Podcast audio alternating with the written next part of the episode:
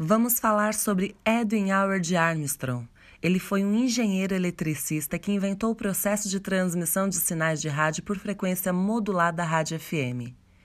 Armstrong inventou o circuito regenerativo patenteado em 1914, o circuito super regenerativo em 1922 e o receptor super heterógeno em 1918.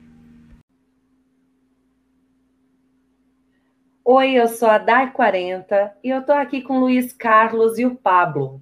Hoje nós vamos falar sobre o inventor Edwin Howard Armstrong. O americano Edwin Armstrong nasceu dia 18 de dezembro de 1890 em Nova York e ele é o responsável pela invenção do rádio FM. A curiosidade dessa história é que ele inventou o rádio FM em 1933 a primeira transmissão foi em 1939 e os primeiros emissores em frequência modulada que foram produzidos nos Estados Unidos pela General Elétrica foi só em 1942. Como não é tão simples, Armstrong levou quase 10 anos para a invenção do sistema e para ser produzido o primeiro emissor de FM.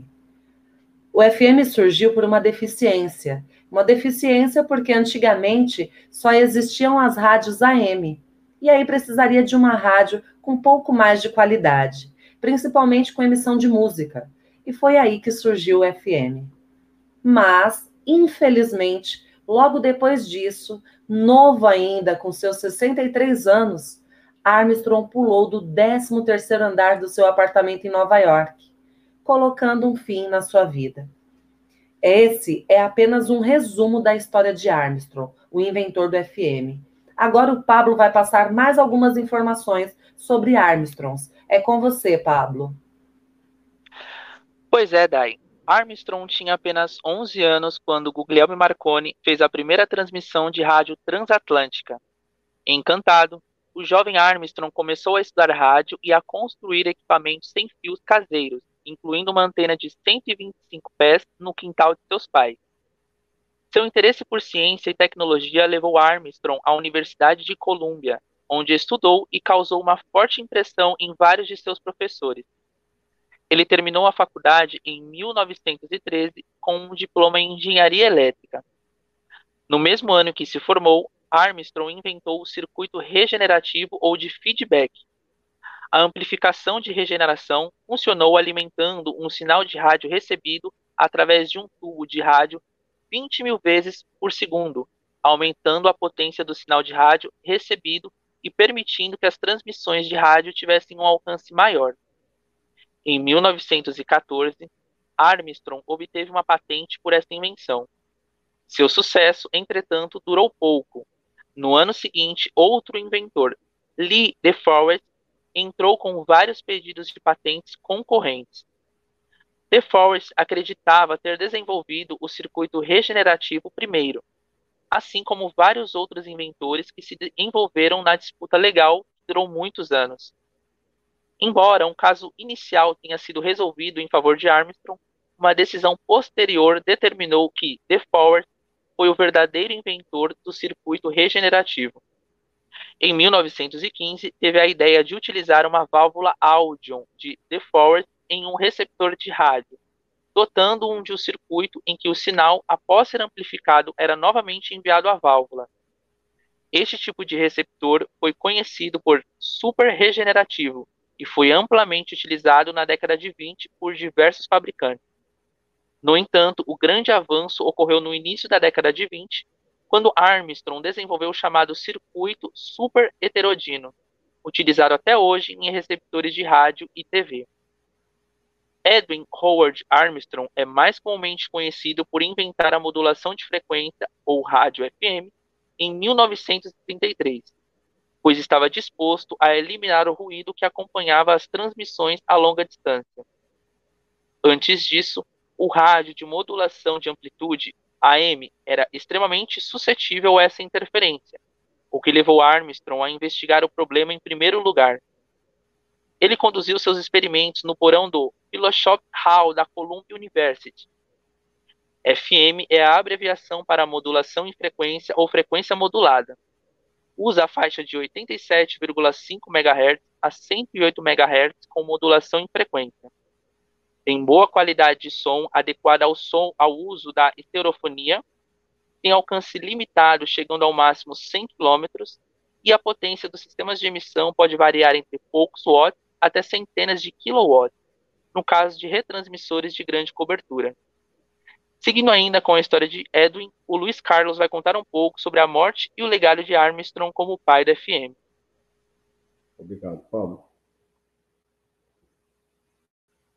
As melhorias na tecnologia FM na década de 1930 a tornaram cada vez mais competitiva com as tecnologias existentes.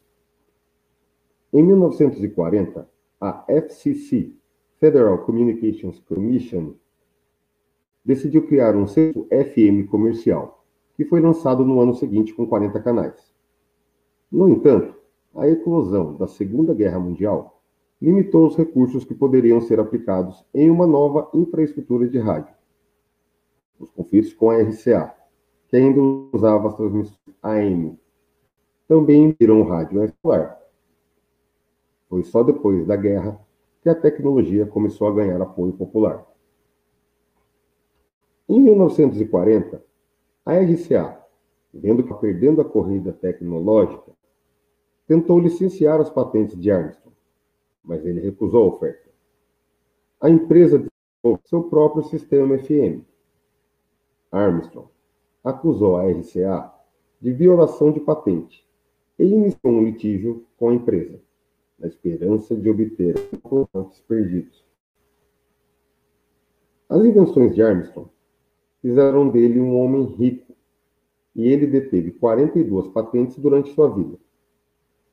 No entanto, ele também se viu envolvido em prolongadas disputas legais com a RA, que via o rádio FM como uma ameaça ao seu negócio de rádio AM. Muito do tempo de Armstrong como consequência de litígio, foi dedicada a questões jurídicas, ao invés de trabalhar em novas invenções. Lutando com problemas pessoais e financeiros, Armstrong cometeu suicídio em 1954, pulando para a morte de seu apartamento em Nova York. Ele foi enterrado em Merrimack, Massachusetts. Como legado, além da modulação de frequência, Armstrong também é conhecido por desenvolver uma série de outras inovações importantes. Hoje, transições. Armstrong até inventou o sintonizador super heterógeno, que permitia que os rádios sintonizassem diferentes estações de rádio.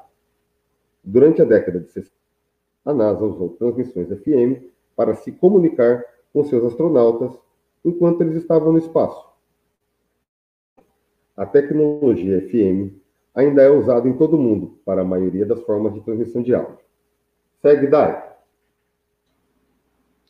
Para finalizar, eu vou passar os prêmios e homenagens que foram feitas para Armstrong. Teve Hall da Fama dos Inventores Nacionais, Medalha de Honra do Instituto de Engenheiros do Rádio, Legião de Honra Francesa e Medalha Franklin. Essa foi a história de Edwin Howard Armstrong, contada por Dai 40, Pablo e Luiz Carlos.